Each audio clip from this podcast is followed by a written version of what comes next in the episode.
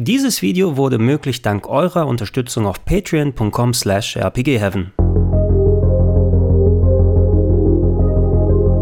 Schönen guten Tag und herzlich willkommen auf rpgheaven.de zur letzten Vorschau, die ihr brauchen werdet über das Resident Evil 4 Remake inklusive brandneuer Fakten als auch 4K-Footage at 60 Frames. Geil.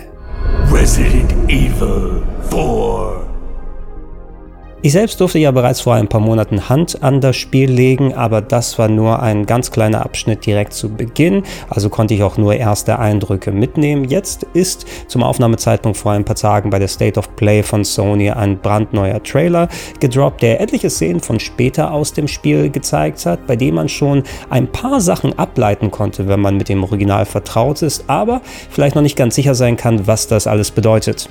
Zum Glück hat mir Capcom aber knapp 20 Minuten High-Quality-Footage von später aus dem Spiel zur Verfügung gestellt, durchgehend ohne die Schnitte aus dem Trailer, bei dem ich mir selbst einen Eindruck machen konnte und viele meiner Vermutungen aus dem Trailer entweder bestätigt habe oder sogar ganz neue Fakten für euch rausziehen konnte.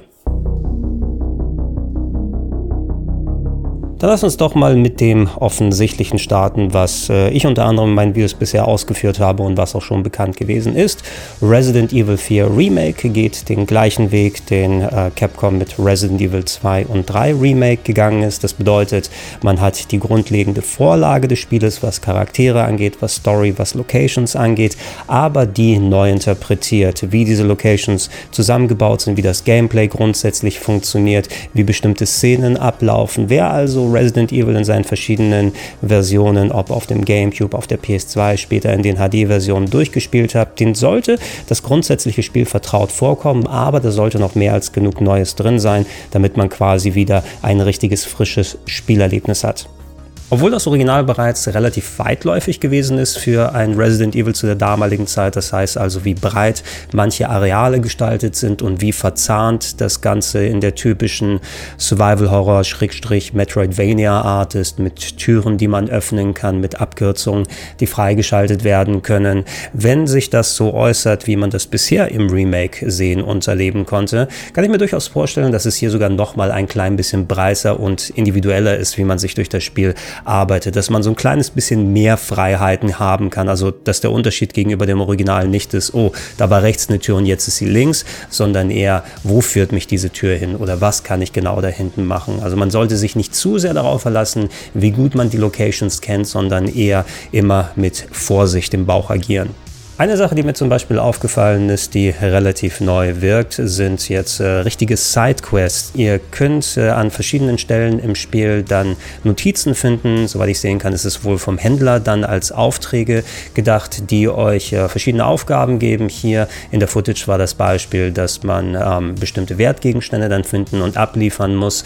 Und naja, so Sidequests, äh, man kann so ein bisschen interpretieren. Im Original gab es ja auch diese Medaillen, die man abballern konnte, die man ja auch so ein bisschen bisschen als Sidequest dann zählen kann. Wenn das hier über typische Sammelgeschichten hinausgeht, äh, vielleicht auch ein klein bisschen storymäßig eingebunden ist, könnte ich mir auch ganz gut vorstellen, dass das einen vielleicht nochmal extra anspornt, durch alte Gebiete durchzugehen, sei es um Erweiterungen für Waffen zu holen oder ganz andere Sachen. Wenn es nur bei Sammelgeschichten bleibt, fände ich es ein bisschen verschenkt, aber hoffen wir da mal aufs Beste.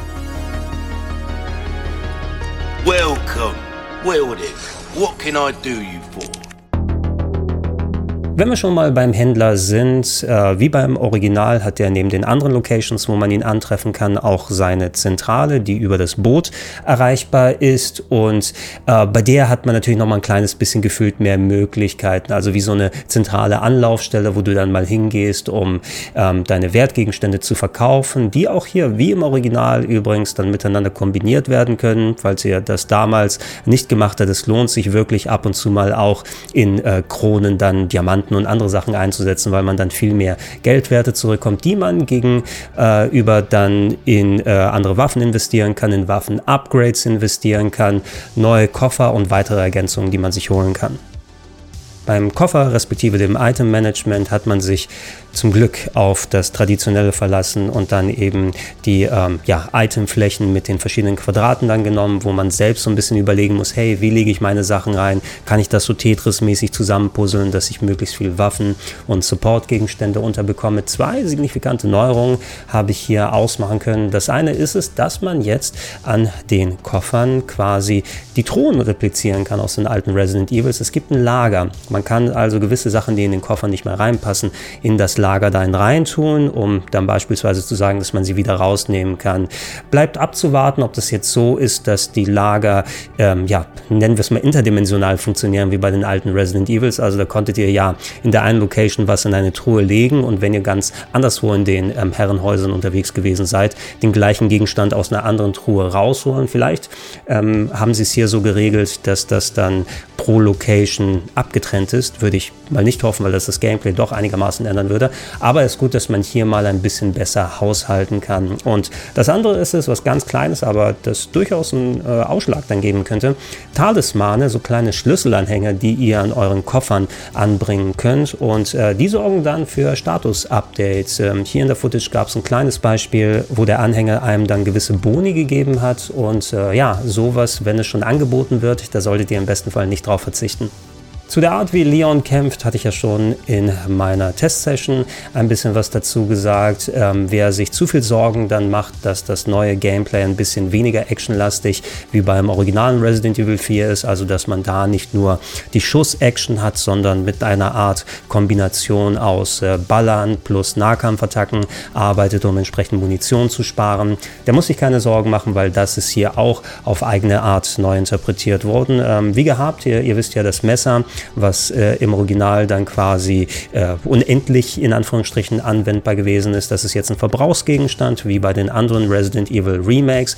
Wobei ich denke mal, das ist dann hier so gebalanced eben, dass man sich entscheiden muss, wann benutze ich es. Es äh, wird auch häufig dafür verwendet, ähm, Abwehrmanöver einzugehen, damit man sich beispielsweise nicht von den Tentakeln der ähm, Ganados, wenn sie aus ihren Wirtskörpern raussprießen, äh, dann erwischen lassen kann oder auch ähm, dann entsprechend das benutzt, um äh, andere Abwehrattacken äh, einzusetzen. Äh, weiterhin ist natürlich noch wichtig, und ähm, so will ich das auch ganz gerne spielen, sich nicht nur auf die Waffen zu verlassen, sondern eben diese Kombination aus, ich schieße den Gegner mal ins Knie, sodass ich hingehen kann und angreifen kann mit einem Roundhouse-Kick oder, das fand ich auch sehr cool, das war mein Lieblingsmanöver aus dem originalen Resident Evil 4, hingehen und schön einen Suplex reinhauen, sodass der Kopf am Ende platzt. Auch wieder wie beim Original wird es Abschnitte geben, wo man mit Ashley unterwegs ist. Und ich meine, bei vielen Leuten so beliebt das Original Resident Evil 4 ist, war das vielleicht einer der Punkte, an dem man am meisten gemäkelt hat. Im Grunde ist es ja so eine Art Beschützermission, also dass man nicht nur mit dem eigenen Spiel beschäftigt ist, sondern auch noch auf eine andere Figur aufpassen muss. Ich fand das selbst, ja, ne, das kann man immer dann weiter verbessern, aber es war auf die Art, wie es verbaut war, schon einigermaßen okay. Äh, man konnte ja Ashley dann äh, nochmal konkretere Kommandos geben, bleib bei mir, entferne dich ein bisschen weiter weg. Man konnte sie sich verstecken lassen, äh, man hat mit ihr interagiert, um bestimmte Bereiche zu überwinden. Es gab sogar einen Abschnitt, wo man sie selbst spielen konnte. Da würde ich übrigens darauf hoffen, gerne mehr Gameplay-Parts nur mit Ashley als so eine ganz kleine Passage, wie im Original es ist. Ähm, diese Sachen scheinen zumindest jetzt hier auch im Remake so drin zu sein. Äh, man hat die Anzeige, wie es Ashley gerade geht, ein bisschen überarbeitet mit neuen Piktogrammen unten in der Ecke, die so ein bisschen deutlicher zeigen, was hat man Ashley gerade für ein Kommando gegeben, ist sie gerade dabei, von dem Gegner verschleppt zu werden und das sollte euch zumindest helfen, sie ein bisschen besser im Auge zu behalten und ähm, nicht nur äh, panisch darauf äh, zu hören und äh, nach einer Anzeige zu suchen, ähm, ob Ashley gerade irgendwo in Sicherheit ist oder ob ein Gegner sie sich wieder geschnappt hat. We are just getting started.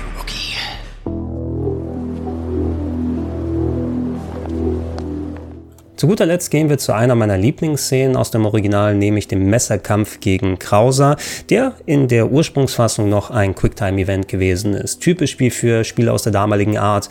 Hey, du willst natürlich Cutscenes zeigen mit bestimmter ähm, cinematischer Art, ja, mit Kameraschnitten, mit Close-Ups und so weiter. Aber es soll ja nicht nur ein Video sein, was du dir anguckst, sondern drück einen Knopf, damit du auch noch äh, das Gefühl hast, du machst da was. Ähm, das ist zumindest, was den Messerkampf hier gegen Krauser angeht, rausgenommen worden, sondern hier hier ist der dann richtig spielbar. Das bedeutet also aus der klassischen Ansicht, wie man es kennt. Natürlich muss man immer noch, will man das jetzt als Quicktime interpretieren, muss man gucken, wie man dazu steht, aber äh, du musst natürlich darauf achten, hey, ausweichen, in bestimmten Momenten Knopf drücken, um dann den Angriff zu starten. Aber das ist mir persönlich, auch wenn da auch Timing nötig ist, wesentlich lieber, als nur ein Video zu sehen und darauf hoffen, im Bruchteil der Sekunde irgendeinen random Knopf äh, zu drücken. Ich hoffe auch inständig, dass ähm, so Quicktime-Events auch aus anderen Parts der Spiele, äh, des Spiels hier rausgenommen wurden, weil ich habe es auch schon bei anderen Videos hier in der letzten Zeit erwähnt. Bei Final Fantasy 16 werden wir ja auch wieder Quicktime-Events, auch wenn in kleineren Maße dann haben. Ich bin kein Freund davon und ich möchte das heutzutage nicht mehr sehen und da begrüße ich es, dass Capcom diesen Schritt gegangen ist. So, mal ein kleines Vorfazit. Die Footage, die ich mir weiter anschauen konnte, die Trailer, die ich gesehen habe, den Part, den ich bereits gespielt habe. Ich bin sehr begeistert bisher davon. Also nachdem das äh, Dead Space Remake schon so gut geworden ist, äh, muss ich natürlich das Resident Evil 4 Remake ein kleines bisschen warm anziehen. Aber der Indikator bisher und mein Bauchgefühl zumindest sagt mir, ähm, dass die Leute bei Capcom einen echt guten Job gemacht haben. Man wird natürlich da das Original eines der beliebtesten Spiele aller Zeiten ist. Und ich ich habe es zwar noch einigermaßen präsent, weil ich es vor einigen Jahren durchgespielt habe, aber bei den meisten Leuten wird es ja so sein, wenn sie schon seit längerer Zeit nicht mehr gezockt haben. Man muss ja auch mit der Erinnerung an eines der besten Spiele aller Zeiten konkurrieren bei dem Remake und vielleicht ist diese Emotion, die zu überwinden mit den neuen Parts, mit den Änderungen, mit den potenziellen Kürzungen, die vielleicht hier und da mit reingepackt wurden, um der, das, das äh, Timing und ähm, so das, das, das Spielgefühl so ein bisschen zu straffen. Vielleicht was, was noch ein bisschen negativ dann ankommen wird. Ähm, ich hoffe nicht drauf. Ich hoffe, dass dieses Spiel alle Erwartungen erfüllt und als neuer moderner Klassiker in die Spielegeschichte eingeht. Aber das kann man natürlich letzten Endes nur beurteilen, wenn das finale Spiel da ist, das ich hoffentlich dann zeitig für euch zocken kann, um euch entsprechend auch ein Review zu präsentieren. Wie gesagt, ich bin bisher sehr, sehr angetan. Wenn ihr noch konkrete Fragen habt, schreibt die gerne in die Comments mit rein und äh, dann widmen wir uns das nächste Mal mit Resident Evil 4 und beschäftigen uns damit, wenn die finale Version da ist. Ähm, ansonsten vielen Dank fürs Zuschauen, fürs Zuhören. Bleibt hier auf rpgheaven.de für mehr Videos. Geht auf plauschangriff.de für Podcasts und supportet mich gerne auf patreon.com slash rpgheaven oder steadyhaku.com slash rpgheaven. Dann kann ich solche Videos wie die hier weitermachen. Ich war der Gregor und ich sage danke und tschüss.